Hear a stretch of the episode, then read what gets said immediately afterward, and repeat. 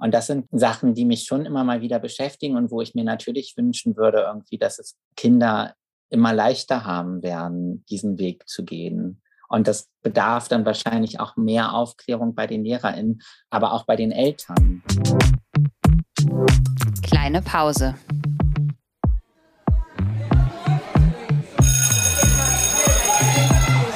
Begegnungen in der Teeküche.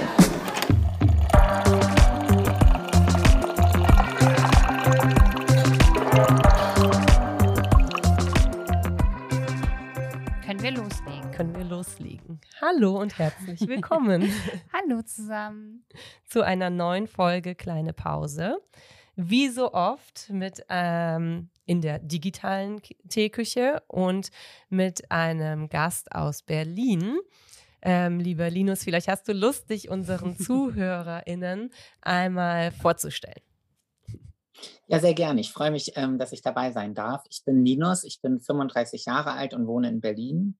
Ähm, ich, äh, und ich mache irgendwie mehrere Sachen gleichzeitig, würde ich sagen. Also ich bin äh, hauptberuflich Buchhändler und arbeite seit ähm, jetzt, also wir hatten im Dezember, am 10. Dezember hatten wir einjähriges Jubiläum. Ich arbeite in der Buchhandlung Sheset ähm, am Cottbusser Damm und äh, wir sind eine Buchhandlung, ähm, wo nur oder ausschließlich Bücher von Frauen und queeren AutorInnen verkauft werden. Und Dort arbeite ich 25 Stunden in der Woche und den Rest der Woche hm, verbringe ich mit meinen eigenen Projekten. Ich habe ähm, vor jetzt fast zwei Jahren habe ich ähm, ein Buch über meinen Coming Out als Transmann herausgegeben.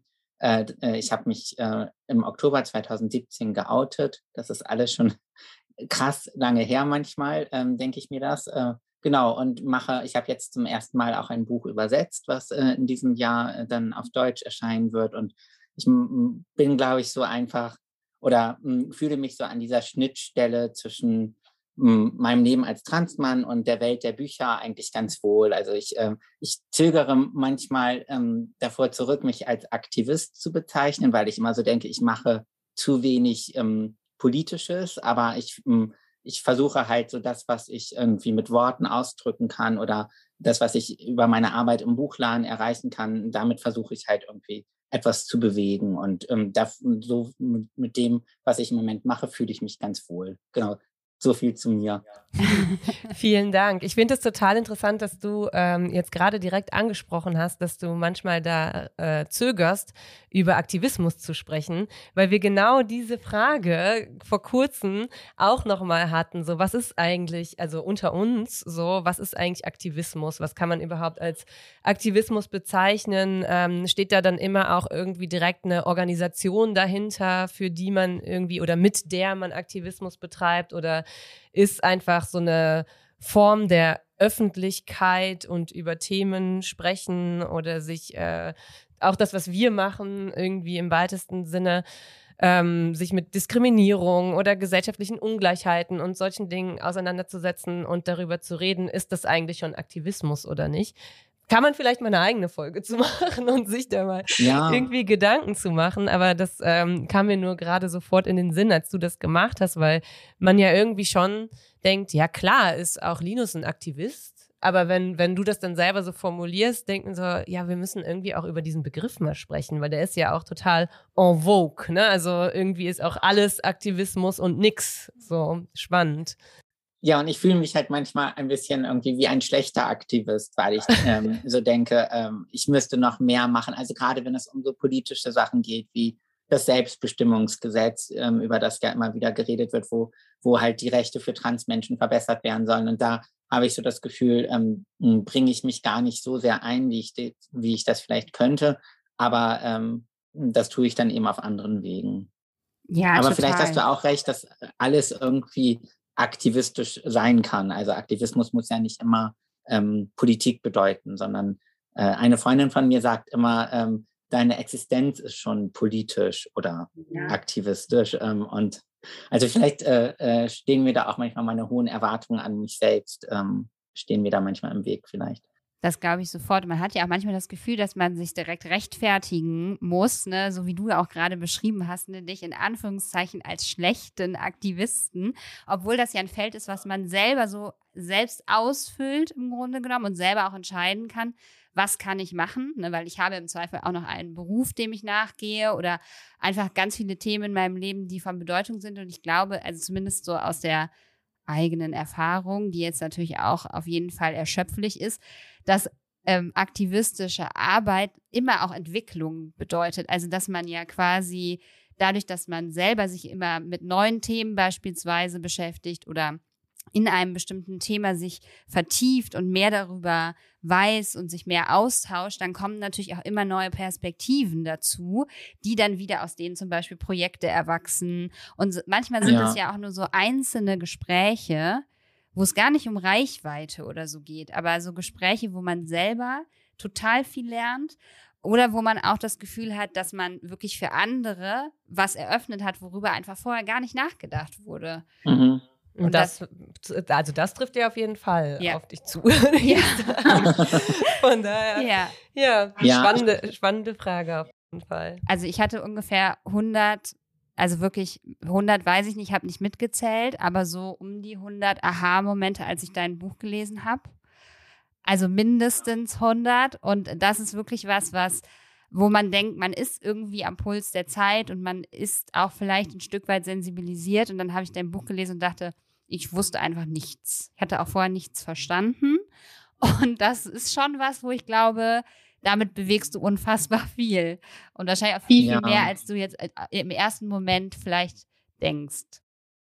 Ja, das, das kann ich, glaube ich, so, also das, glaube ich, hm, trifft auf jeden Fall zu, dass ich äh, häufig dann äh, gar nicht unbedingt sehe, was ich vielleicht auch mit meinem Buch erreicht habe oder erreiche oder bewege.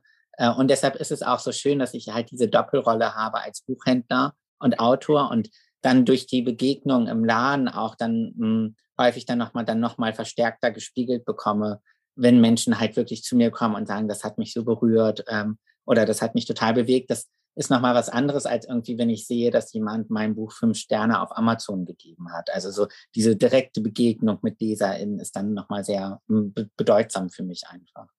Ja, wir kommen jetzt schon so mitten ins Gespräch und ich habe das ja auch angezettelt. so. Aber egal, ist ja auch unser Podcast, können wir ja auch selber entscheiden. Aber wir ähm, versuchen ja immer diese Themen oder ähm, die Themen auch unserer Gästinnen im weitesten Sinne so ein bisschen ähm, im Kontext Schule zu besprechen, beziehungsweise auf den Kontext Schule zu beziehen. Und natürlich ähm, soll es dir da auch nicht vorenthalten werden, ähm, da in das, also dass wir in das Gespräch einsteigen mit deinen Gedanken zum Thema Schule oder mit dem, was dir durch den Kopf geht, wenn du an unser Schulsystem, an unser Bildungssystem, an vielleicht deine eigenen Erfahrungen oder auch an irgendwelche Dinge, die du gerade erst äh, gelesen, gehört, mit denen du dich auseinandergesetzt hast, ähm, woran du da auch immer denkst. Deshalb ähm, bist du natürlich herzlich dazu eingeladen, ähm, eine Anekdote oder auch nur Gedanken zu dem Thema erstmal zu teilen und dass wir da dann darüber so ein bisschen ins Gespräch kommen. Ja, gern. Also hm, meine eigene Schulzeit ist jetzt ja schon äh, ganz schön lange her. Äh, also ja schon fast fast 20 Jahre erschreckenderweise. Ähm, aber ähm, ich war hm, tatsächlich ähm, letztes Jahr äh, durfte ich eine Schule besuchen mit meinem Buch. Die hatten mich eingeladen. Das war im Kontext einer Ausstellung, ähm, die im Gropiusbau stattgefunden hat zum Thema Männlichkeit. Und da hat eine, ähm, ich glaube, äh, sie arbeitet als Pädagogin, hat ähm, so ein Projekt auf die Beine gestellt, wo sie an unterschiedliche Schulen gegangen ist, um mit den SchülerInnen über das Thema Männlichkeit ins Gespräch zu kommen. Und da war sie dann an einer Schule mit Rosa von Braunheim ähm, und äh, an einer anderen Schule mit ähm, einem muslimischen Mann, der viel über Männlichkeit spricht. Äh, und dann durfte das, die, den dritten Besuch durfte ich dann begleiten. Und das war für mich äh, total spannend, diese Rückkehr in die Schule. Und es war, äh, durch die Corona-Situation war das schon so ein bisschen, ähm, konnten wir uns jetzt nicht im Klassenraum oder so treffen, sondern waren dann zusammen in der Turnhalle und schon allein diese ähm, blauen Matten gesehen. Und dieser Turnhallengeruch hat mich äh, krass wieder zurückgeführt in meine Schulzeit. Und dann waren das so ähm, ich würde sagen, irgendwie 14, 15 SchülerInnen, die, würde ich sagen, so 16, 17 waren. Und dann habe ich äh, das erste Kapitel meines Buches vorgelesen und dann haben wir da einfach so im Kreis zusammen in der Turnhalle gesessen und ähm, sind dann einfach so ein bisschen ins Gespräch gekommen. Und das war für mich irgendwie voll schön, weil ich muss, ich hatte ähm, nur ein, eine Handvoll Lesungen äh, mit meinem Buch, aber ich war, glaube ich, vor keiner Lesung so aufgeregt wie vor diesem Schulbesuch, weil ich schon immer, ich sage immer so ein bisschen, dass ich Angst vor Kindern oder Jugendlichen habe, weil ich einfach nicht so viele Berührungspunkte damit habe und ich hatte so Angst irgendwie, dass die was Komisches sagen oder mich komisch finden. Und es war unglaublich schön und die waren unglaublich ernsthaft und interessiert und auch offen. Also ich habe dann auch Fragen gestellt und habe dann so gefragt, wie wäre das denn, wenn ihr euch jetzt outen würdet? Würden eure Eltern das akzeptieren? Also wer von euch hätte Angst, ähm, sich bei seinen Eltern zu outen? Und dann haben die ganz offen auch darüber gesprochen und es war irgendwie äh, für mich ein, ein sehr, sehr schönes ähm, Schulerlebnis in letzter Zeit. Cool, das ist ja auf jeden Fall eine, eine coole Geschichte. Und ich, ähm, es ist auch was, was man immer wieder hört, also auch von, von Gästinnen, von anderen AutorInnen, mit denen wir schon gesprochen haben, dass ähm, diese, also Lesungen in der Schule für viele also ich glaube, da bist du nicht alleine. Bin ich nicht alleine große, große Herausforderung irgendwie darstellen. Und das ist natürlich für uns immer total spannend, weil wir sind ja in der genau umgedrehten Situation und das ist unser Daily Business, das zu machen. Und gleichzeitig würden wir wahrscheinlich ein ähnliches Gefühl haben, wenn wir plötzlich vor, keine Ahnung, 50 Erwachsenen irgendwie sprechen würden, was wir auch immer mal wieder irgendwie in Form von Konferenzen oder so tun müssen. Aber wenn das jetzt fremde Erwachsene ja. wären, dann würde sich das für uns wahrscheinlich umdrehen und äh, jeden Tag stehen wir aber vor den 25 Kindern und tun so, als hätten wir von allem Ahnung, was wir da, was wir da erzählen. Deshalb total spannend, dass du das sagst. Ja. Ja, fand ich, ich fand es äh, wirklich eine echt spannende Erfahrung. Und was ich besonders schön fand, war, dass ein, eine Schülerin dann gesagt hat, dass, ähm, dass sie dann durch meinen Besuch und dadurch, dass ich irgendwie dann vorgelesen und darüber gesprochen habe, dann wirklich verstanden hat, also hat sie so gesagt, dass Transmenschen real sind und dass sie das mhm. viel mehr dadurch, dass sie mich quasi erlebt hat, verstanden hat, als wenn sie irgendwie, keine Ahnung, einen Text im Unterricht gelesen hätte. Ähm, und das fand ich, fand ich nochmal interessant, äh, weil ich dann, hm, also man muss ja auch nicht immer etwas bewegen und so, aber ich hatte das Gefühl, dass ich dann damit, dass ich dorthin gegangen bin, wirklich etwas äh, irgendwie vielleicht in, in diesen Kindern bewegen konnte. Ähm, und, und das hat sich dann gut angefühlt, einfach für mich. Hm. Das, ähm, also die, diese Tatsache der Begegnungen ist ja auch in der Pädagogik immer wieder Thema, ne? dass man sich fragt, mhm. okay, wie kann man überhaupt ähm, diese Themen, wenn man sich in, also es gibt ja die und logischerweise die unterschiedlichsten Schulen, die unterschiedlichsten Klassen, die unterschiedlichen, die unterschiedlichsten Zusammensetzungen von Klassen und nicht äh, jede Klasse hat automatisch irgendwie Berührungspunkte beispielsweise mit Transmenschen. Und natürlich sind diese Themen präsent, irgendwie gesellschaftlich, politisch, aber das, die sind ja mitten in der Entwicklung. Und ähm, ich glaube, das so in die Realität reinzuholen durch eine Begegnung, ähm, löst bei vielen genau das aus, was du jetzt beschreibst. Ne? Dass es eben nicht mehr nur was Abstraktes ist oder irgendwas, was man in irgendeiner Serie irgendwie sieht und ähm, letztlich ja. sorgt das ja also äh, für Repräsentation auch und das ist ja da auch ein großes großes Thema in diesen Diskursen darüber. Ja. Total cool. Wir erleben oft, vielleicht können wir da mal so ein bisschen ähm, einsteigen, dass es eine, eine Diskrepanz gibt. Also wir sind ja LehrerInnen an einem Gymnasium. Ähm, das heißt, unsere SchülerInnen sind äh, ähm, von der 5 bis zur 12, äh, die wir unterrichten, ähm, sind also 10 bis 20, sagen wir jetzt mal, ähm, insgesamt ungefähr. Und was wir in den letzten Jahren so wahrnehmen, ist, dass sich da unglaublich viel tut innerhalb der Schülerinnenschaft in Bezug auf diese mhm. Themen. Also ähm, wir merken immer mehr, dass, also es gibt ja auch solche Projekte wie Schule der Vielfalt, es gibt ähm, äh, alles Mögliche an Initiativen, aber wir merken immer stärker, dass diese Themen auch von den SchülerInnen eingefordert werden. Also das ist ähm, denen total wichtig ist, dass man sich mit solchen Themen auseinandersetzt, dass es oft von der SV kommt, ähm, da mal nachzufragen, ähm, können wir nicht mal einen Projekttag dazu machen oder in Eigeninitiative ähm, da Dinge passieren. Das ist vielleicht auch nicht an jeder Schule so. Also da können wir jetzt natürlich nur von, von uns sprechen, aber wir haben oft das Gefühl, dass ähm, die SchülerInnen da häufig schon weiter sind oder die Generationen sich verändern als die LehrerInnen. Und ähm, vielleicht kannst du da auch so ein bisschen mal über deine Wahrnehmung dieser, dieser Themen irgendwie berichten, weil du schreibst ja auch in dem Buch viel darüber, was ähm, so Vorbildfunktionen angeht oder was so ähm, nachfolgende Generationen angeht, vielleicht auch nachfolgende Aktivistinnen, wenn wir wieder bei dem Thema sind und dass es da einfach auch Veränderungen gibt. Was würdest du sagen? Also was mich halt äh, überrascht hat, glaube ich, ist, äh, also ich hatte jetzt nicht unbedingt so ein Zielpublikum vor Augen, als ich mein Buch geschrieben habe, aber es hat mich dann schon überrascht, dass es auch von relativ vielen jungen Menschen gelesen wird. Also es melden sich halt viele Jugendliche direkt bei mir, also per E-Mail oder äh, auf Instagram oder kommen halt auch tatsächlich in, dem, in den Buchladen und ähm, die sind dann schon irgendwie 14, 15, 16, 17 so und, und das hat mich schon überrascht, äh, weil mh, hm, ich glaube auch, weil bei mir das halt, also mein eigener Weg hat ja unglaublich lange gedauert. Also ich habe mich ja erst mit 31 geoutet. Ich weiß, ich bin in den 90ern aufgewachsen. Ähm, bei mir in, in der Klasse gab es quasi keine, keine queeren SchülerInnen, dachte ich immer. Also es war quasi ein Thema, was weder im Unterricht noch in der Klassengemeinschaft ähm, präsent gewesen ist.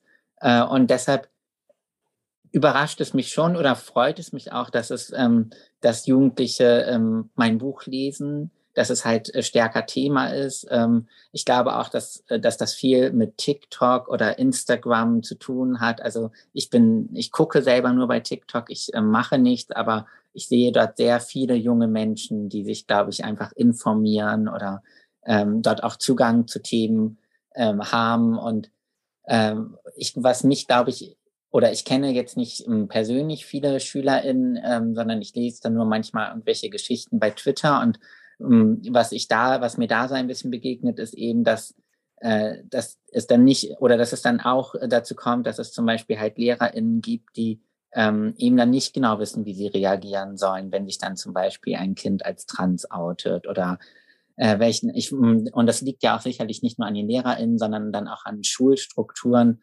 ähm, ähm, bei der Frage, so welcher Name kommt auf das Zeugnis, wenn sich Transkinder outen, wie geht man damit um? Und, und das sind, glaube ich, äh, Sachen, die mich schon immer mal wieder beschäftigen und wo ich mir natürlich wünschen würde, irgendwie, dass es Kinder immer leichter haben werden, diesen Weg zu gehen. Und das bedarf dann wahrscheinlich auch mehr Aufklärung bei den LehrerInnen, aber auch bei den Eltern. Mhm.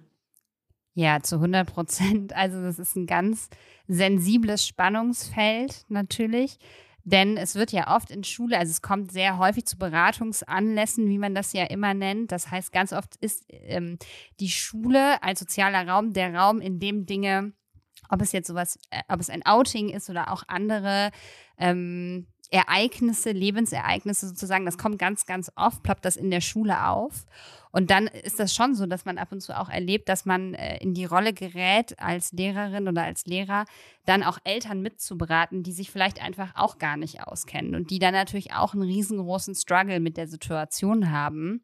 Und das ist auch etwas, was immer, du hast jetzt ja schon ganz viele Wünsche geäußert, ne, dass man sich wünschen würde, dass LehrerInnen stärker fortgebildet werden und vielleicht jetzt auch schon sind, denn zumindest nach unserer Erfahrung, es gibt natürlich SchülerInnen, die nicht nur progressiv sind und sich mit den Themen beschäftigen wollen, sondern für die das einfach lebensentscheidend ist, weil sie selber ähm, Transmenschen sind und entsprechend dann auch ähm, ja eine, eine Resonanz brauchen von dem Raum, in dem sie sich bewegen. Da geht es dann darum, welche Pronomen werden benutzt, äh, wie geht man denn damit um, wenn kein Pronomen benutzt werden soll? Du hast das gerade schon angesprochen, ne? welcher Name kommt, kommt aufs Zeugnis? Das ist ja alles auch immer ein Verwaltungsakt und all diese Dinge. Ja. Klar, und das ähm, ist auf jeden Fall was, wo man jetzt einen ganz großen Gap, den Nicole ja gerade auch schon beschrieben hat, eben zu spüren bekommt, dass das eigentlich schon längst so ist, was ja erstmal eine total super tolle Entwicklung ist, dass auf einmal ein Gesprächsraum eröffnet wird, äh, dass das möglich erscheint, wo es vielleicht ganz lange auch nicht äh, möglich erschienen ist. aber auf der anderen Seite natürlich auch ganz, ganz viel Wissen fehlt, ähm, dass es leichter machen würde. Ja, bitte. Ja, oder auch Ängste da sind. Also ich glaube, ich habe ähm, ich bin mit einer Lehrerin hier in Berlin befreundet, ähm, die mir dann, ähm, die mir letztens erzählt hat, dass sie gerne so eine Art queere AG gründen wollte. Und dann wurde, gab es ein Veto der Eltern. Also die Eltern wollten nicht, dass es eine queere AG gibt. Und ich glaube, ähm, dass das, mh, hm, dass das wahrscheinlich wirklich so ist, dass es viele Kinder und Jugendliche gibt, die die halt Zugang zu diesen Themen wollen, aber dass es dann eben wirklich Unwissenheit und Angst gibt dann auf Seiten der Erwachsenen. Und äh, das ist ich ähm, weiß auch nicht genau, was da die Lösung wäre, weil es wäre ja wirklich äh, ja mehr Wissen, mehr Fortbildung. Mm, und gleichzeitig ähm, spiegelt sich da ja auch das oder die Schwierigkeiten, die es in den gesellschaftlichen Diskursen äh, gibt oder auch die Widerstände, die Hürden, ähm, auch die, die Gegenstimmen ähm, die spiegeln sich natürlich auch im Mikrokosmos Schule wieder. Ne? Und diese ja. Kämpfe müssen natürlich dann auch in der Schule ausgefochten werden. Und da ist dann auch die Frage, wer fechtet die aus. Ne? Also das kann man ja auch nicht auf den Schul Schultern der SchülerInnen abladen, ähm, dass die diese Kämpfe führen müssen. Und gleichzeitig ist natürlich auch ein, ein Kollegium heterogen und ähm, alle Positionen oder meistens zumindest äh, sind irgendwie vertreten. Und das ist natürlich was, wo man weiß, ja, okay, klar, sind wir in anderen Bereichen schon weiter, aber wir sehen ja auch gerade bei diesen Themen, also ich meine, ich will es eigentlich gar nicht ansprechen, aber wenn es nur ums Gendern geht, sind, sind die Debatten ja schon völlig abstrus und dann fängt man damit an, über Binaritäten in der Schule nachzudenken und ähm, Biases und so weiter, die man selber hat und das irgendwie aufzulösen in diesem System, das ist natürlich ein langwieriger Prozess und gleichzeitig natürlich ein notwendiger Prozess. Und wenn man nicht anfängt, ähm, sich damit auseinanderzusetzen, wird sich natürlich auch nichts tun und man ist gleichzeitig damit konfrontiert, dass es logischerweise Realität ist und auch schon immer Realität war, aber eben Generationen nachkommen, die selber anders damit umgehen. Ne? Zumindest in Teilen. Natürlich kann man da auch nicht generalisieren. Ja. Ich fand das auch ganz, also das betrifft jetzt nicht äh, ältere SchülerInnen natürlich, aber ich ähm, vor zwei Tagen war im Buchladen eine Mutter, die ein Kinderbuch gekauft hat. Das heißt, alle haben einen Po. Da geht es halt um vielfältige Körperformen und äh, die sind alle gezeichnet, diese Körper. Und dann hat sie mir erzählt, dass ihre ältere Tochter das Buch mit in den Kindergarten oder ich glaube, es war der Kindergarten oder halt die erste Klasse mitgenommen hat. Und dann hat dann am Nachmittag ein Vater sie angerufen und hat gesagt, seine Tochter hat erzählt, dass äh, ihre Tochter ein Heftchen mit nackten Körpern mitgebracht hat. Mhm. Und, und da habe ich gedacht, so, da fängt es ja schon an. Also das ist ja, da, das sind ja einfach gezeichnete Körper. Mhm. Äh, und das ist dann für manche Eltern schon halt zu viel oder zu bedrohlich oder ähm, das dürfen Kinder nicht sehen. Und das finde ich manchmal so interessant einfach. Also, dass es daher wirklich Angst gibt. Absolut. Also da muss man gar nicht in das Spektrum der Non-Binarität gehen, sondern da geht es ja. einfach um Sex, es geht um Sexualität, es geht ne, ja. um einfach ähm, auch das Körperempfinden und die Vorstellung von Nacktheit und was weiß ich, was da alles mit reinspielt. Und das ist natürlich je nachdem, ähm, was für eine Konstellation ähm, da zusammentrifft und ähm, was da für Werte und Normen existieren und was man als vielleicht auch klassisch richtig oder falsch oder zu früh oder was auch immer einstuft, dass das äh, kann ich mir vorstellen, ähm, auf jeden Fall äh, Diskussionsbedarf erzeugt. Ja, und das finde ich, ähm, finde ich so spannend, weil ich war auch, ähm, letztes Jahr habe hab ich so eine Fortbildung gemacht, wo ich mit einer ähm, Freundin zusammen ähm, queere Kinderbücher vorgestellt habe und äh, teilgenommen haben dann Menschen aus dem Bildungsbereich, also zum Beispiel Menschen, die ähm, im Jugendamt arbeiten oder in der Kita. Und äh, da war dann auch eine, eine Person mit dabei, die, die dann zum Beispiel gesagt hat, dass ähm, ein Vater nicht wollte, dass, dass die halt so ein Wort wie Penis sagt mhm. weil die zu Hause nicht Penis sagen, sondern Stock. Stock? Äh, Stock. Habe ich noch nie gehört. Ich auch nicht. Ich, hab, ich hätte jetzt so Pimmel oder so gedacht, aber. Nee, aber Nee, und, okay. und dann geht es ja aber auch um so Sachen wie, äh, dass du ja nur über deinen irgendwie m, Grenzen bei deinem eigenen Körper setzen kannst, wenn, wenn du auch deinen eigenen Körper bezeichnest. Also wenn du sagst, irgendwie jemand hat meinen Stock angefasst, ähm, wer soll verstehen, ähm, was, was dir da passiert ist, zum Beispiel. Und, und das finde ich, ähm, ja, wie du ja sagst, so äh, Transmenschen oder Nicht-Binarität ist dann noch so das nächste Level, aber es fängt ja schon viel weiter unten an, dass, ähm, dass vieles oder viele Eltern äh, oder Erziehungsberechtigte schon da irgendwie Berührungsängste oder ähm, Schwierigkeiten haben. Und äh, wenn ich jetzt an meine Schulzeit zurückdenke, bei uns gab es keinen Aufklärungsunterricht. Äh, oder halt mein Aufklärungsunterricht bestand daraus, dass uns gesagt wurde, dass man keine Drogen nehmen soll und dass man ein Kondom benutzen soll, damit man keinen HIV bekommt. Hm. Und, äh, und es gab auch keinen Aufklärungsunterricht äh, oder keine Aufklärung durch meine Eltern. Und äh, da frage ich mich schon, wie das für viele Kinder und Jugendliche heutzutage ist. Ähm, weil die klären sich dann wahrscheinlich auch größtenteils ähm, ein Stück weit selber auf. Und, durch den Zugang zu Social Media. Und Mhm. ähm, das ist ja auch ähnlich wie bei anderen Themen in diesem Spektrum. Es hängt eben auch sehr davon ab, welche Lehrkraft unterrichtet. Ne? Also Ja, natürlich gibt es, ähm, gibt es auch Lehrpläne und natürlich gibt es auch Vorgaben und ähm, da, da ist sicherlich, also ich bin jetzt keine Biologielehrerin, aber das kriegen wir ja schon mit, äh, gibt es Sexualkunde und ich weiß auch nicht, was die richtigen Begriffe jetzt da fachlich momentan sind, aber ähm, wie das Ganze ausgefüllt wird und welche Themen dann tatsächlich zur Sprache kommen und ähm, ob auch Raum da ist, um ähm, beispielsweise Fragen ähm, nach der Abschaffung der Binarität oder also Dinge, die vielleicht auch abstrakt wirken, aber letztlich ja ganz konkrete Auswirkungen auf Menschen haben, ob diese Räume eröffnet werden und ähm, dadurch irgendwie auch safer Spaces irgendwie da sind für, für Kinder, um Fragen zu stellen, um sich vielleicht auch selber Gedanken machen zu dürfen und so. Das hängt natürlich extrem davon ab, wie sehr auch LehrerInnen sich in diesen Themen irgendwie auskennen, weiterbilden, offen sind. Ähm, und- und gleichzeitig denkt man sich ja auch, okay, es ist ja auch trotzdem Realität. Also das ist ja die Kehrseite des Ganzen, dass durch das, dadurch, dass es eben nicht vermittelt wird oder dass es tatsächlich noch solche Fragen gibt oder Möglichkeiten gibt, dass irgendwie Eltern sagen, ich möchte nicht, dass mein Kind das Wort Penis irgendwie sagt oder lernt. Ähm, dadurch werden ja tatsächliche Ausschlüsse und tatsächliche Probleme auch kreiert. Ne? Also das ähm, ist natürlich das, was dann letztlich doch auch ähm, dramatisch ist und wo man tatsächlich überlegen muss, wie kann man da Veränderungen schaffen, dass sowas eigentlich ja keinen Raum mehr haben dürfte. Und es ist irgendwie eine Art Standardisierung ist absolut nicht mein Lieblingswort, aber dass es äh, schon eine Art Sicherheit geschaffen wird, dass eben äh, diese Form der Diskriminierung auch nicht stattfindet. Ne? Also und dass nicht, ähm, keine Ahnung, dass es nicht äh, Transkinder gibt, die einfach nicht wissen, was sie machen sollen, weil sie in diesen Binaritäten in der Schule gefangen sind und niemand kümmert sich drum. Also äh, ja. Ja, und das fängt, betrifft ja auch dann so Bereiche wie ähm, zum Beispiel beim Sportunterricht. Also welche ähm, Umkleide benutze ich oder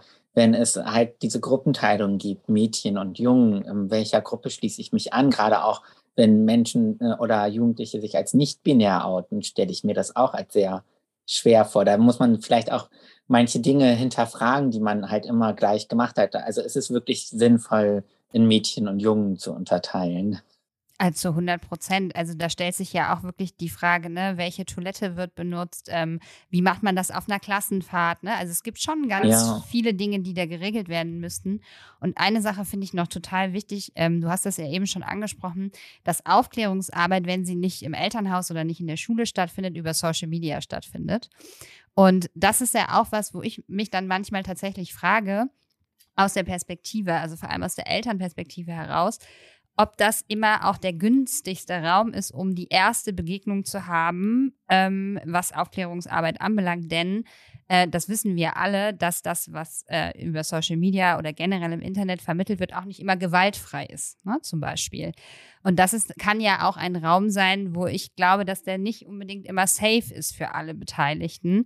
Und je nachdem, wem man sich da anvertraut, sei es jetzt im Chat oder einfach auch rein durch den Konsum, den man hat, ähm, weiß ich auch immer nicht, ob das etwas ist, wo gerade sehr junge Menschen, Jugendliche sich ähm, ohne vorher in irgendeiner Art und Weise, sei es jetzt ein gewisses Selbstbewusstsein zu haben oder zu wissen, wie kann ich mich rausziehen aus einer Situation, die nicht gut für mich ist, die mir nicht gut tut oder so. Ähm, wenn das nicht gegeben ist, finde ich das auch schwierig. Also wenn das sozusagen das unbegleitet, unbegleitet einfach immer. passiert, also das ja. finde ich auch schwierig. Ja, das finde ich auch. Also ich hm, gucke, wie gesagt, oft so bei TikTok und da gibt es zum Beispiel auch, also da hm, habe ich mir jetzt oft so die Videos von einem äh, jungen Transmann angeschaut, Niklas. Und Niklas geht auch noch zur Schule.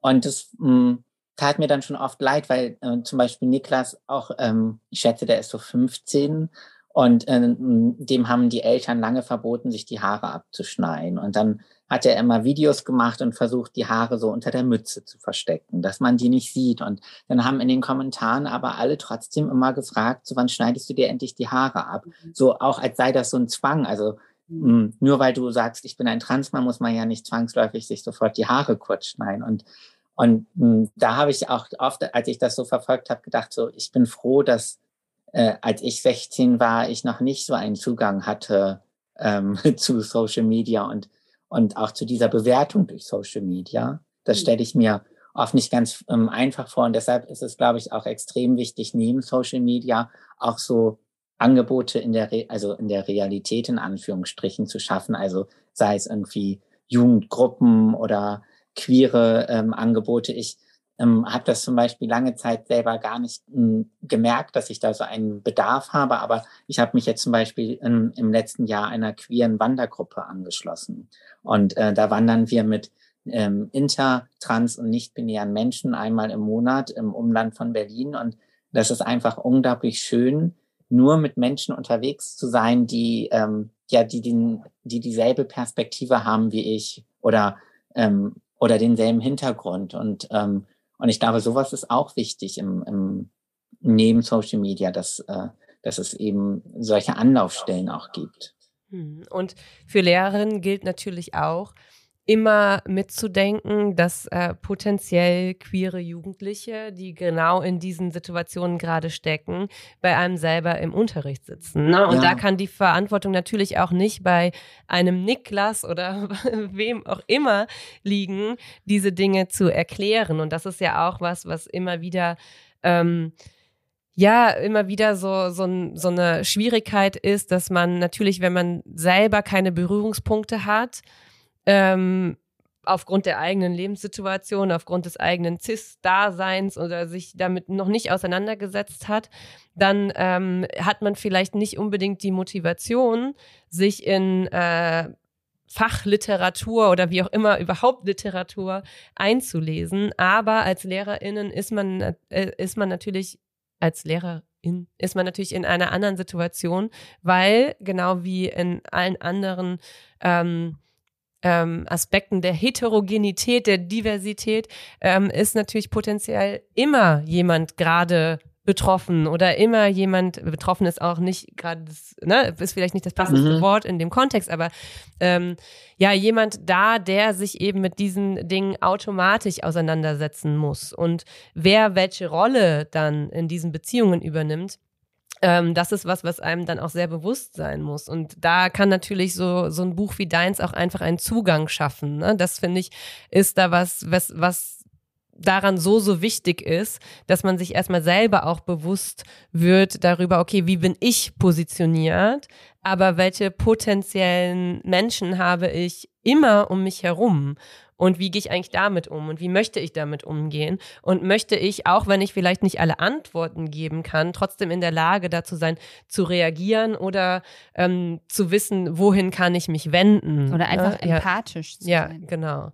Ja, ja, und das, was du sagst, ist, glaube ich, halt voll wichtig, dass, äh, dass wir äh, oder dass LehrerInnen einfach davon ausgehen können, dass nicht alle in ihrer Klasse cis und heterosexuell sind. Und das ist, glaube ich, schon eine eine gute Herangehensweise, ähm, das einfach nicht als Standard anzunehmen, sondern einfach davon auszugehen, es muss nicht so sein, es kann auch anders sein und damit möchte ich halt zugewandt und empathisch umgehen.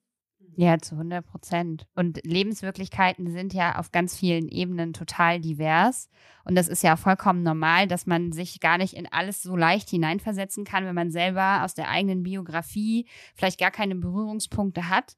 Und deshalb finde ich, ähm, was du auch gerade schon gesagt hast, Nicole, dass gerade das Buch, das du geschrieben hast, auf ähm, so unglaublich schöne Weise, auch wenn das gar nicht alles ähm, in der Rückschau für dich einfach und schön gewesen ist, das will ich damit nicht sagen, aber das ist für jemanden, der sich äh, diesem Thema, diesem Themenfeld annähern möchte, dass es einen unfassbar persönlichen und dadurch halt auch einen total tollen, ja, ich sag jetzt mal emotionalen Zugang auch schafft, der, ähm, glaube ich, gerade für Menschen, die im pädagogischen Bereich arbeiten, total wichtig ist.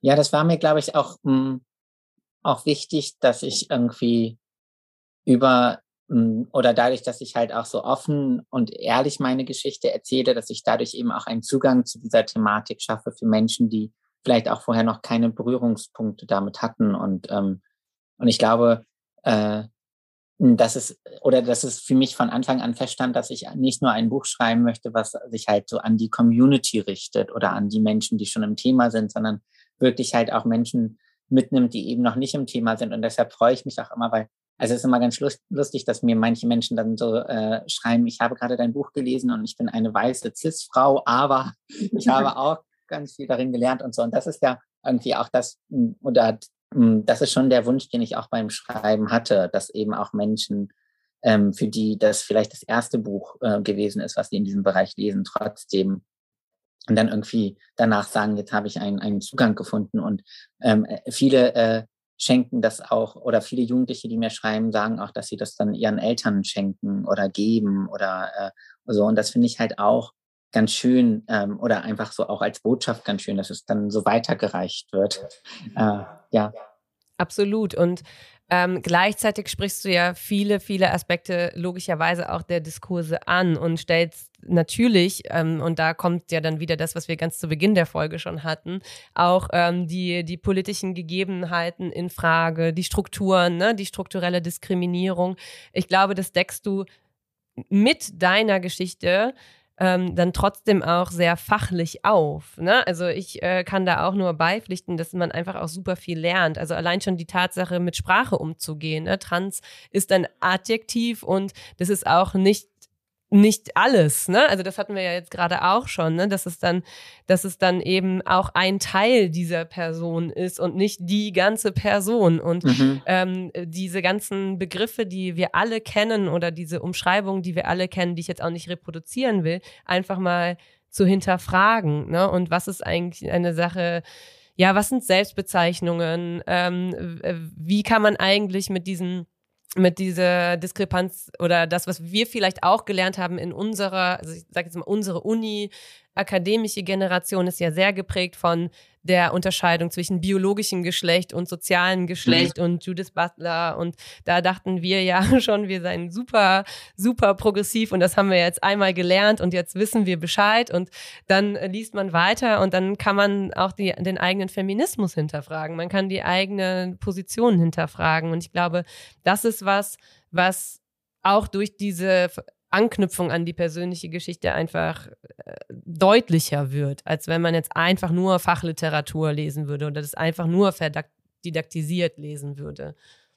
Ja, ja, und ich glaube, das war auch so mein, mein, hm, mein Ziel, dass, oder mein Wunsch, äh, den ich mit meinem, meinem Buch habe, dass ich irgendwie äh, Menschen dazu anrege, über bestimmte Perspektiven nachzudenken oder halt bestimmte Perspektiven auch zu erweitern und und äh, gleichzeitig aber auch zu sagen, so es ist halt ähm, vollkommen, ich mag das Wort nicht, aber vollkommen normal, dass, äh, dass wir nicht immer alles wissen oder mhm. dass wir nicht immer alles richtig machen und ähm, und dass es auch okay ist, Dinge falsch zu machen und äh, und dann daraus zu lernen und und ich glaube, viele Dinge versteht man auch wirklich erst am besten, wenn wir sie selber halt irgendwie erfahren oder tun.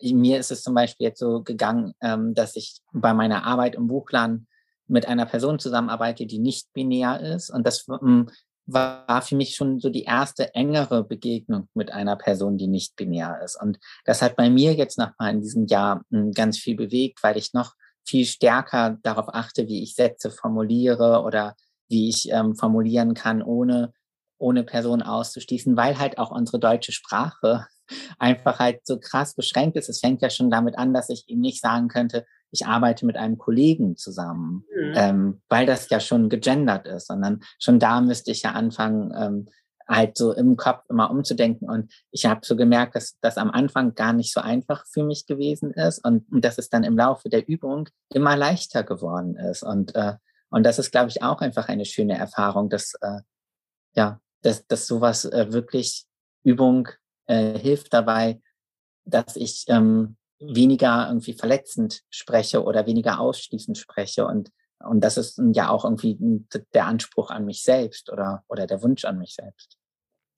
Ja, da sind wir ja auch sehr bei, bei Kybra und mhm. der Frage, ja, der Frage danach, ne, dass es eben immer, also das, die man sich immer stellen kann, so wie möchte ich sprechen, ne? Also nicht wie muss ich sprechen, ja. wie soll ich sprechen, sondern was möchte ich versuchen? Und da braucht es natürlich eine Fehlerfreundlichkeit. Also wenn man, wie du richtig sagst, wenn man es nicht gewöhnt ist, äh, they, them zu benutzen und ich bin es auch nicht gewöhnt, dann merke ich immer wieder, ich, mir ist es ganz klar, so, das sind die Pronomen und bei jedem einzelnen Satz, den ich formuliere, kommt man gefühlt ins Stocken und muss das einfach üben. Und dieses ja. Üben muss man sich ja auch selber zugestehen und das muss man aber auch einem einer Entwicklung zugestehen, dass das, dass das ja. so ist. Ne? Und gleichzeitig denke ich dann auch wieder so, dafür ist Schule ja eigentlich auch der perfekte Raum, weil in Schule üben wir die ganze Zeit Sachen. In Schule äh, machen, bringen wir die ganze Zeit irgendwie neue Sachen bei und wir lernen irgendwie die Pronomen äh, des Spanischen und was weiß ich was, aber oft trauen wir uns dann nicht zu,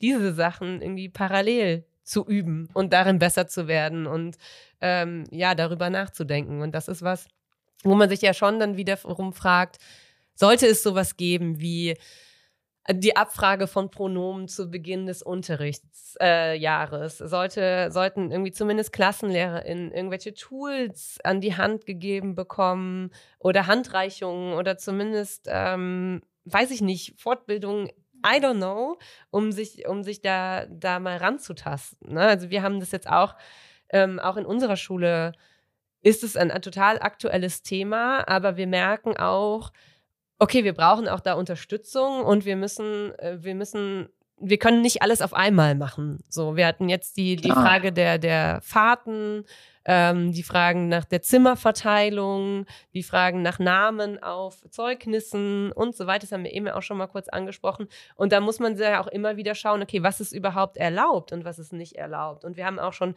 von Fällen gehört, wo die Schule sehr progressiv, keine Ahnung, ähm, versucht hat, Dinge einzurichten und dann aber die Instanz darüber gesagt hat, nee, das geht nicht, das können wir nicht machen. Und dann muss man irgendwie so kleine eigene progressive Lösungen finden und muss sich überlegen, okay, wie können wir das denn jetzt trotzdem ermöglichen?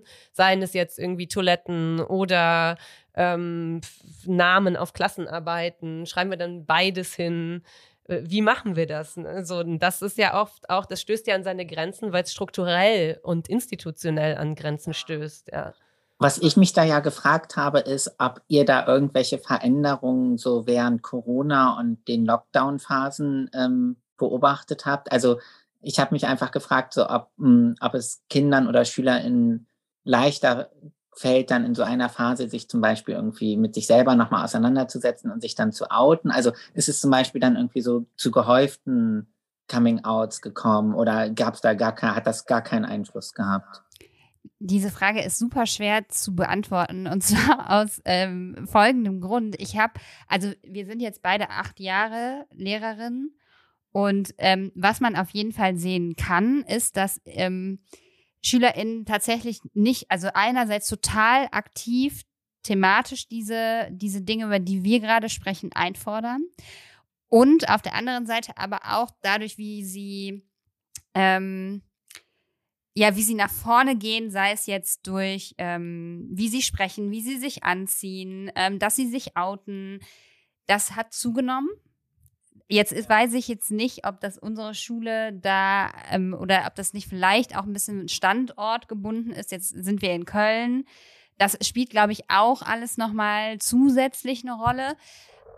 Ja, deshalb auch, ich glaube aber auch, und ich könnte es mir vorstellen, dass Corona auch das nochmal ein bisschen verändert hat, weil das ähm, automatisch so gewesen ist, natürlich, dass ähm, so ein bisschen eine Phase der Einkehr, man musste sich mehr mit sich selber beschäftigen. Man hatte vielleicht auch, weil nicht die ganze Zeit durchgängig, vor allem im ersten Lockdown hat nicht durchgängig Unterricht stattgefunden. In so einer Findungsphase, sie haben sich vielleicht auch einfach da wirklich nochmal mehr mit sich selbst beschäftigt oder auch untereinander nochmal mehr gesprochen. Das, das ist so. Und ich glaube aber auch, dass SchülerInnen da mehr Handlungssicherheit schon gewonnen haben. Und zwar gar nicht durch ähm, institutionelle Strukturen, die das ermöglichen, sondern ich glaube, dass das auch in den Diskursen innerhalb der Altersgruppe quasi so ist, dass die sich einen Safer Space geschaffen haben und dass sie ähm, da weniger als ich jetzt, wenn ich an meine Schulzeit denke, da war das alles viel, ich will jetzt nicht Gruppendruck sagen, war es sicherlich auch, aber es war viel klarer, was es braucht, um sich einer Bezugsgruppe zuschreiben zu können. Und jetzt ist es eher so, dass es äh, die, die gegenläufige Tendenz ist, alle sind halt individuell. Alle haben irgendwie den Mut, aber auch Bock drauf, ihr Ding zu machen. Und das ist, glaube ich, etwas, das ist ein Zeitphänomen auf jeden Fall auch. Das, das glaube ich auch. Weil als ich zur Schule gegangen bin, war das meine größte Angst, dass ich irgendwie individuell bin oder genau. auffalle oder genau. aus der Reihe falle. Also da war halt das große Credo genauso sein wie die anderen, bloß nicht auffallen. Mhm. Und auch natürlich gibt es auch da Gleichzeitigkeiten. Ne? Also natürlich gibt es auch genauso die Klassen, wo man denkt, oh wow, hier sehen einfach alle gerade genau gleich aus. Was ist? Ich habe die das letzte Mal vor irgendwie zwei Jahren gesehen. Jetzt mache ich dann eine Vertretungsstunde und man denkt sich so, ja, dass diese typischen Jugendphänomene, die gibt es natürlich auch. Aber ich glaube schon, ähm, das war ja auch so eingangs schon so ein bisschen die, ich sag jetzt mal These, ähm, dass diese Diskurse natürlich auch in die jüngeren Generationen reinschwappen und sie einfach damit konfrontiert sind. Und das natürlich auch auf sehr unterschiedliche Arten und Weisen, je nachdem, was die eigene Positionierung ist, ähm, welchen Gruppen man sich auch da wieder zugehörig fühlt und so. Und ähm, Dennoch erleben wir das ja, und das haben wir auch gesagt, auch, dass es ähm, tatsächlich dann auch von den LehrerInnen gefordert wird. Also ganz, ganz klar auch gesagt wird, das sind nicht meine Pronomen oder ähm, dass es dann immer mal wieder so einzelne SchülerInnen gibt, die das wirklich sehr, sehr, sehr klar dann auch einfordern und dann natürlich auch LehrerInnen damit erstmal überfordern, ne? die einfach so, sich so total politisiert haben auch und das nicht nur aufgrund ihrer individuellen Geschichte einfordern, sondern auch als Statement, also so ein sowohl als auch. Und ähm, darauf muss man natürlich reagieren können. Da ist mir gerade ein Gedanke zu eingefallen, ähm, von dem ich natürlich auch keine Ahnung habe, weil ich halt keinen Bezug ähm, oder halt nicht mehr in der Schule bin. Aber wenn wir halt auf der einen Seite über die SchülerInnen reden, die sich ähm, outen, frage ich mich natürlich auch so, ähm, gibt es auch LehrerInnen, die zum Beispiel nicht binär sind oder die ähm, trans sind oder die offen mit ihrer Sexualität umgehen, weil ähm, was wäre eine bessere Repräsentation, als wenn du halt auch LehrerInnen hast, die, die genauso sind wie, wie du zum Beispiel? Also es gibt auf jeden Fall das Projekt Teach Out. Es gab ja dieses, ähm, was war denn vor? Das, das war in Anlehnung äh, an Act Out. Es gab doch diesen, ähm, ne, diesen ah, mit den, äh, mit den SchauspielerInnen. Genau. Und danach hat sich auch so eine, ähm, auch über Social Media, eine Gruppe äh, gegründet, ähm, oder unter dem Hashtag unter dem Kanal, weiß ich jetzt, ich glaube Kanal, Teach Out, ähm, äh, stellen sich dann so LehrerInnen selber vor. Also natürlich gibt es die, ne, wie wir eben schon gesagt haben, sicher ist es so, aber ich glaube auch da ist genauso die Frage, und das ist ja auch eine ganz wichtige Perspektive, wie sicher ist die eigene Schule? Also inwiefern ja. ähm, spiegelt das, also inwiefern zeigt die Schule genau diese Frage, dass sie nicht diskriminierend sein möchte als ganze Institution. Und nur dann sind das ja die Räume, in denen sich auch KollegInnen sicher fühlen, um mit anderen Kolleginnen darüber sprechen zu können. Und ich glaube, da ist auf jeden Fall noch viel Bedarf an Selbstreflexion, an Sensibilisierung, an auch einfach Kommunikation untereinander. Das glaube ich auch. Also ich war vor zwei Jahren, war ich mal bei, bei der Zeit zu so einem Gruppeninterview und da ging es um, ähm, um Queerfeindlichkeit so im weitesten Sinne. Und da war eine Lehrerin, ähm, Biologielehrerin, die halt dieses Interview nur anonym gegeben hat, mhm. weil sie gesagt hat, wenn das an ihrer Schule bekannt wäre, dass sie lesbisch ist, dass äh, die Eltern nicht mehr wollen würden, dass sie Biologie unterrichtet. Und dann dachte ich auch so, krass. What? Das ja, total krass. Ist total krass. Das sind halt diese Gleichzeitigkeiten, die, von denen man glaubt, das kann nicht wahr sein, aber es ist tatsächlich so. Also Schule ist äh, ein sehr behäbiges System, ne? Es ist, obwohl es quasi, wie du ja eben schon auch gesagt hast, ne, Mikrokosmos, es spiegelt sich alles Gesellschaftliche spiegelt sich in Schule wieder. Gleichzeitig ist es halt einfach ein unglaublich aufwendiger Prozess, äh, bestimmte Dinge, Neuerungen und so, ne, Transformationen, Reformen, keine Ahnung, es dauert halt alles ewig, bis es angekommen ist. Und ich glaube, dass, ähm, genau wie du das jetzt in diesem speziellen Fall beschrieben hast, die Erfahrungen, die auch Erwachsene machen, sei es jetzt, bevor sie in den Beruf einsteigen, währenddessen, ähm, diese Diskriminierungserfahrungen, die sind real. Und ähm, da ist es tatsächlich so sehr, glaube ich, viele Menschen wissen, dass es total toll wäre, wenn es mehr Repräsentation gäbe, wenn es mehr Vorbilder gäbe, ist das wirklich gar nicht einfach zu sagen obwohl es ein ja. soziales System ist, obwohl pädagogisch gehandelt werden soll.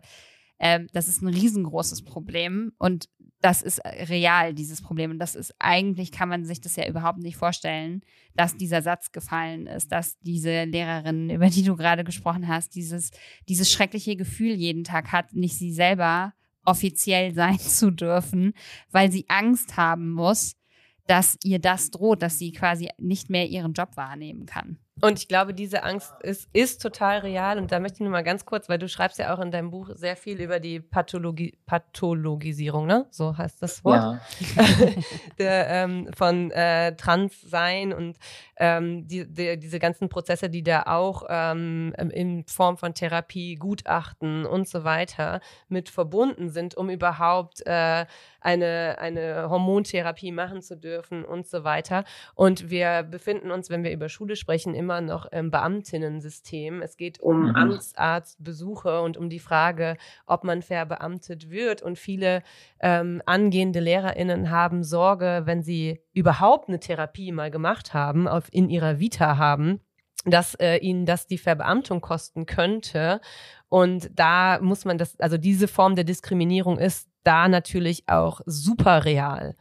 Ne? Also, das ist doch so krass. Das heißt, es könnte zum Beispiel Transmenschen geben, die als LehrerInnen arbeiten und die sich nicht trauen, zum Beispiel sich zu outen, weil sie Angst haben, wenn sie eine Therapie beginnen, dann verlieren sie ihren Beamtinnenstatus.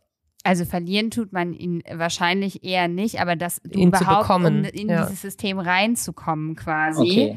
Da gibt es, ohne jetzt diesen Kriterienkatalog auswendig zu können, aber das ist einfach auch so ein alle denken, alle haben Angst in Anführungszeichen vor diesen Untersuchungen, weil man äh, immer ähm, befürchtet, dass irgendwas gefunden wird, das dazu führt, dass einem dieser Status nicht verliehen wird. Und das, das ist tatsächlich ja, ja natürlich. Das ist total, das ist total abgefahren. Krass, ja. Das ist mega abgefahren. Und das ist auch was, was man systemisch natürlich, also was wird ja auch schon lange gefordert äh, in anderen Bereichen. Also es ist ja genauso wie wie ist äh, also was für ein Stigma hat immer noch äh, Psychotherapie in unserer ja Gesellschaft. Das ist so, es ist ja eigentlich absurd, dass wir alle wissen, dass jede, jede Person, die irgendwie im, im Bereich Schule mit vielen Jugendlichen und mit vielen Menschen arbeitet, eigentlich sowas, also das wäre ja total geil, wenn wir alle Therapie haben könnten und wenn es sowas mhm. wie Supervision und was weiß ich was automatisch Geil. mit unserem Job kommen würde. Und stattdessen ist ja die Realität eigentlich das Gegenteil, dass man immer noch, also natürlich gehen auch viele zur Therapie und wenn du einmal im Job bist, ist es was anderes und so, aber dieses, also diese Ressentiments, die man davor immer noch hat, ja, die, die, sind ja real begründet aufgrund der, der Geschichte. Und wenn man sich jetzt vorstellt, dass da dann auch noch diese gesellschaftliche Diskriminierung von Transmenschen zusammengreift mit dem System des äh, Beamtentums oder Beamtinnentums, da äh, ist dann natürlich ganz klar, dass ähm, da was passieren müsste, um überhaupt sicher zu sein, dass man als man selber dann in der Schule arbeiten kann. Ja, und das finde ich halt so einfach so einen krassen Gedanken, dass, hm, dass die Situation für SchülerInnen halt hm, schwer und belastend und, und nicht einfach ist, aber genauso ist es ja für eine Lehrerin, die sich zum, die zum Beispiel eine Transfrau ist, da kommen wahrscheinlich ja genau dieselben Fragen, wenn es um die Klassenfahrt geht. Mhm. Zum Beispiel. Und ähm, das ist ja eigentlich dann, es braucht ja eigentlich so einen Safe Space für alle, ähm, für alle, die das brauchen, um sie selbst sein zu können. Mhm. Also sowohl LehrerInnen als auch SchülerInnen, als auch Eltern, die mhm. vielleicht aus der herkömmlichen Familienform fallen und deshalb irgendwie auf Ressentiments stößen, stoßen. Ja, Absolut, auch das, ne? Also es gibt ja so viele soziale Räume, wenn man sich jetzt einen Elternabend beispielsweise in der Schule vorstellt, ne? All diese Dinge.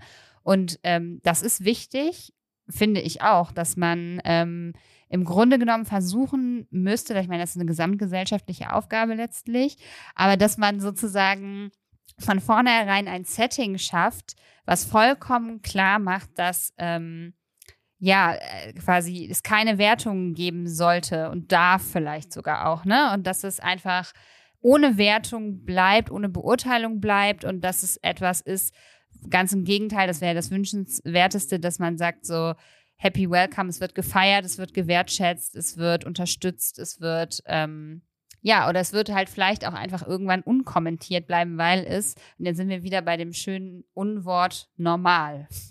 weil es ja, einfach weil Vielfalt ist, normal ist, ist genau. und auch ernst, also radikal gemeint, genau. wirklich äh, genau. Äh, dann auch so gelebt wird. Ja. Und das ist natürlich auch was, wo, wo wir uns auch wiederum in anderen Kontexten immer wieder drüber unterhalten. Ne? Es ist natürlich super, wenn man äh, sich an die Schule sagt, äh, draußen, also es ist ein erster Schritt, ne? ich will das jetzt gar nicht, gar nicht ähm, verunglimpfen, aber ne, ein Label Schule der Vielfalt, was bedeutet das, wenn sich LehrerInnen nicht, nicht outen wollen in dieser Schule? Also, ne, das ist sowas, das sind ja auch alles so Sachen, die also die, die, die Fassade, die braucht ja auch eine wahre, also die muss ja auch echt gefüllt werden. Und in der Umsetzung ist es halt oft nochmal was anderes, als sich eine Regenbogenfahne irgendwie an, an, an die Schule zu kleben oder zu hängen. Ohne dass das jetzt schlecht ist, ne? weil es ist auch erstmal ein Statement, es ist ein Zeichen, es ist irgendwie was, wo man sagen kann, wir nehmen das wahr, wir sind irgendwie, wir begeben uns irgendwie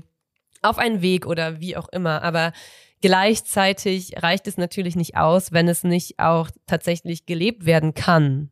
So, und ich kann natürlich da auch nur aus meiner Perspektive sprechen und nicht für die, die es gegebenenfalls betrifft. Aber ja, das, das ist natürlich was, wo sich das einfach in, in Schule genauso widerspiegelt wie an allen anderen Orten unserer Gesellschaft und wo man ja auch dann ganz klar sieht, wir müssen uns alle damit auseinandersetzen, dass ähm, diskriminierende Gesetze abgeschafft werden, dass diskriminierende Strukturen abgeschafft werden, damit sich das letztlich auch auf unsere Bildungsinstitutionen überträgt. Also das eine geht nicht ohne das andere.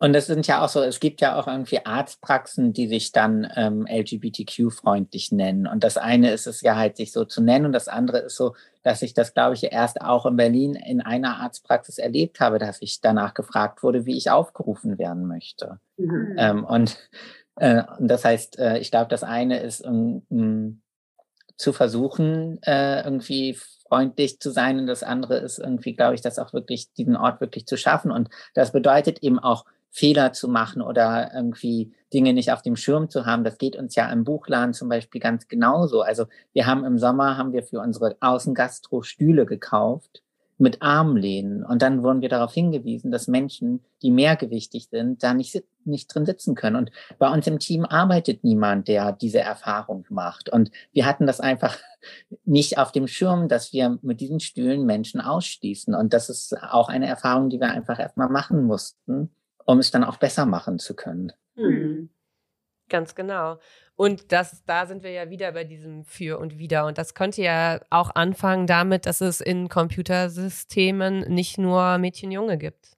Ne? Also es könnte ja auch damit anfangen, dass es zu Beginn äh, bei der Anmeldung an eine Schule schon Pronomen mitgenannt werden oder dass immer wieder auch äh, jedes Schuljahr oder was. Also das ist ja auch fluide. Es ist ja nicht äh, einmal festgeschrieben, dann kann nichts mehr passieren. Ne? Dass es auch immer wieder ähm, systematische Auseinandersetzung mit diesen Sachen gibt, die nicht nur eingefordert werden muss, sondern die einfach von vornherein gegeben ist. Ne? Also wenn, ja. wenn da steht, ähm, auf einem Arbeitsblatt oder bei einem Kennenlernbogen steht Name und Pronomen und das gilt für alle, dann ist ja. es natürlich was anderes, ähm, wenn es ganz normal wird, dass man es halt dahinter schreibt. Das ist so wie ein früher ein oder jetzt ja immer noch ein Herr, Frau, ähm, ist es dann halt dahinter noch ein Feld, wo steht er, sie, they, them oder whatever.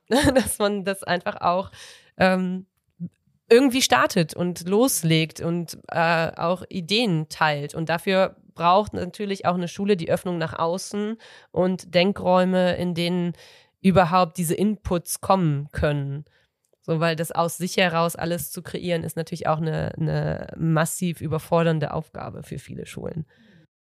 Klar. Und ich meine, wir, äh, ähm, das ist ja auch etwas, was ihr gerade gesagt habt. Wir reden jetzt ja irgendwie über Berlin und Köln, aber ähm, das sind ja auch zwei Großstädte. Dann muss man sich auch irgendwie, hm, dann traue ich mich gar nicht irgendwie dann so hinzugucken, wo es dann vielleicht irgendwie auch ländlicher wird oder wo es halt noch weniger Strukturen oder Vielfalt oder Repräsentation gibt. Da, ähm, da stelle ich mir das nochmal deutlich schwieriger vor. Ja, ist es mit Sicherheit auch.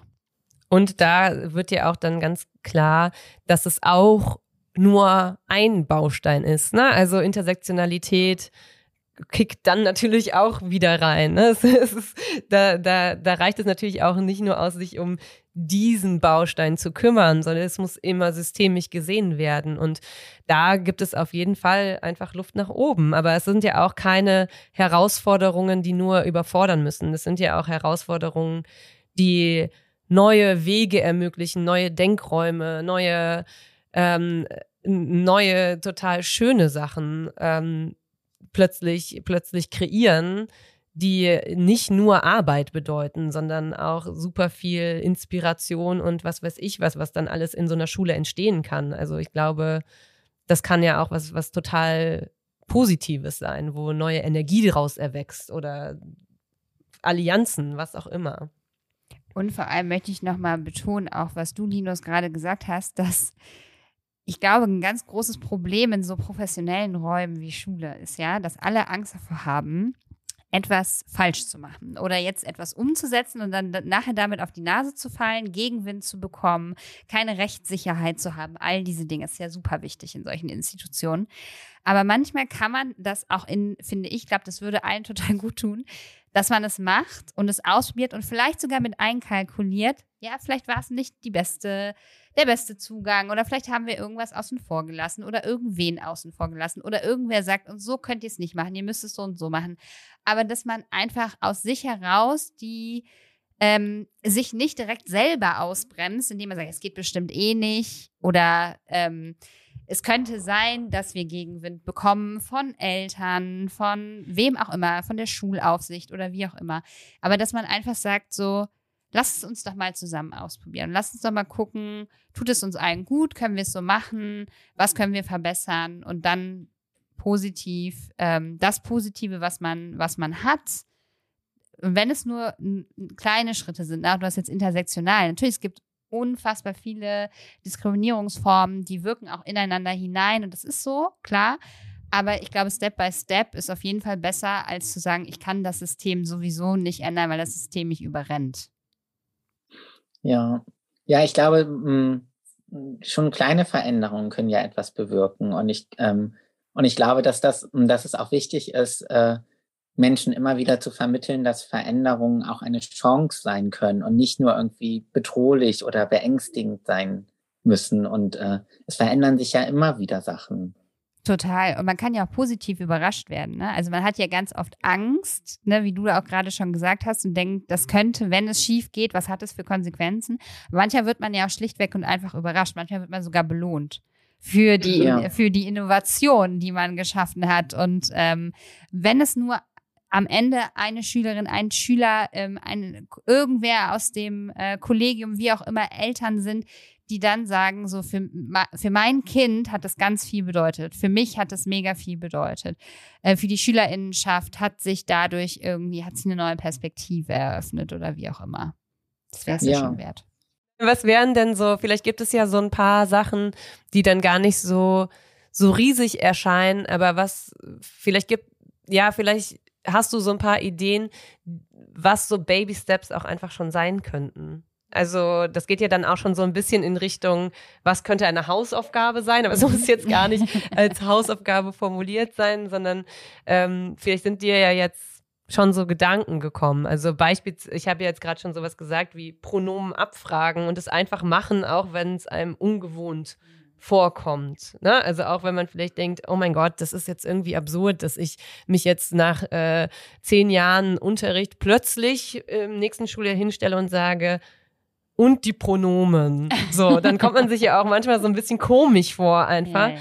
Ne? Also so, aber was könnten, hast du vielleicht Ideen, was Dinge sein könnten, die einfach schon helfen würden?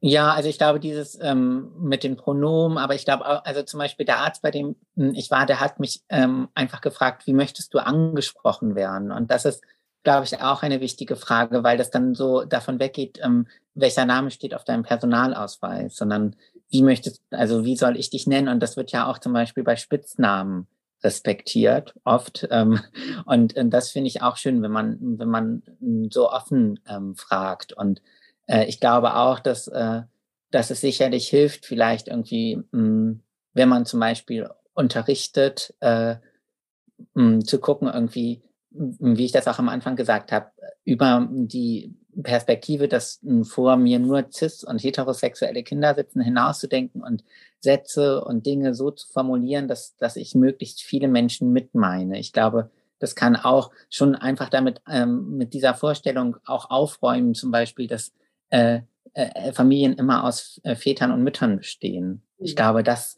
das ist sehr niedrigschwellig, aber ich glaube, das ist immer noch eine Vorstellung, die, die viele haben, dass, dass SchülerInnen zu Hause einen Vater und eine Mutter haben. Und ich glaube, so etwas schon nicht mehr als selbstverständlich oder als gegeben hinzunehmen, sondern in Frage zu stellen, kann, glaube ich, auch hilfreich sein. Und ähm, auch so dieses, ähm, ich stand mal neben einem, äh, einem einer Person an der Ampel, die zu ihrem Kind gesagt hat, ähm, und auf der anderen Seite, und, auf, und da war ein Regenbogen und dann hat die Person gesagt, und auf der anderen Seite des Regenbogens wartet dann deine Prinzessin. Und ich glaube, ähm, und das Kind war, war ein Junge. Und, ähm, und ich glaube schon auch solche Vorstellungen zementieren oft schon so ein Bild oder so eine Erwartung. Und ich glaube, das äh, immer wieder zu brechen oder in Frage zu stellen, einfach in so kleinig, kleinen Dingen, ähm, finde ich schon, finde ich schon wichtig.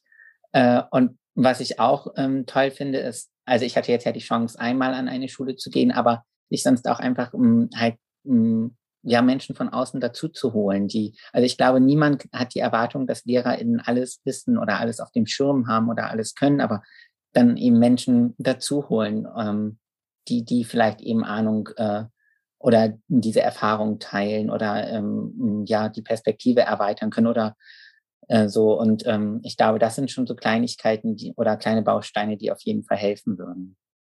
Ja. ja.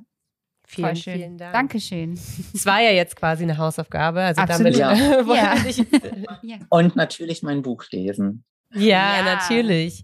Und äh, wir packen auch noch mal ein bisschen ähm, was an Literatur und ähm, Infos, Initiativen und so weiter in die Show Notes. Wenn du dann noch ein paar Sachen hast, wo du sagen würdest, das ist für LehrerInnen super interessant oder da kann man sich auch beraten lassen oder sonst was, dann ähm, packen wir das natürlich auch alles gerne rein, so dass man so eine Art Zugangspool dann auch dadurch schafft. Also ich habe beispielsweise jetzt äh, gerade das Buch von auch Felicia heißt sie Ewert ich das jetzt ja, genau. Ja, ne, das ist ihr Name.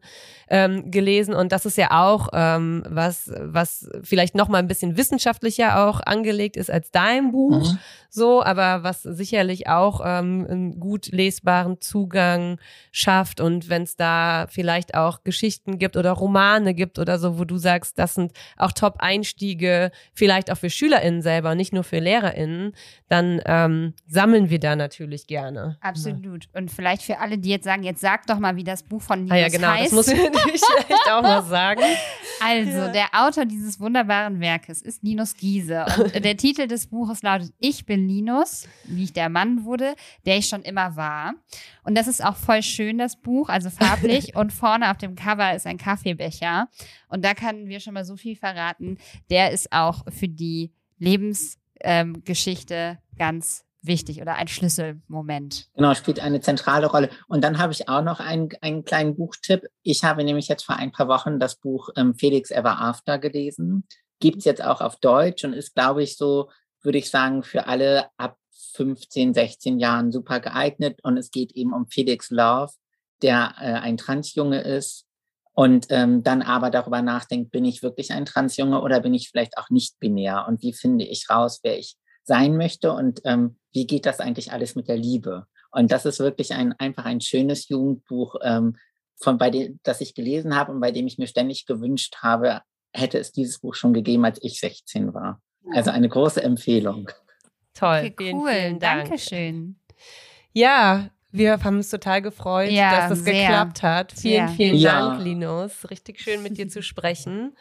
Und glaube, das war's Genau. für heute, für diese Folge.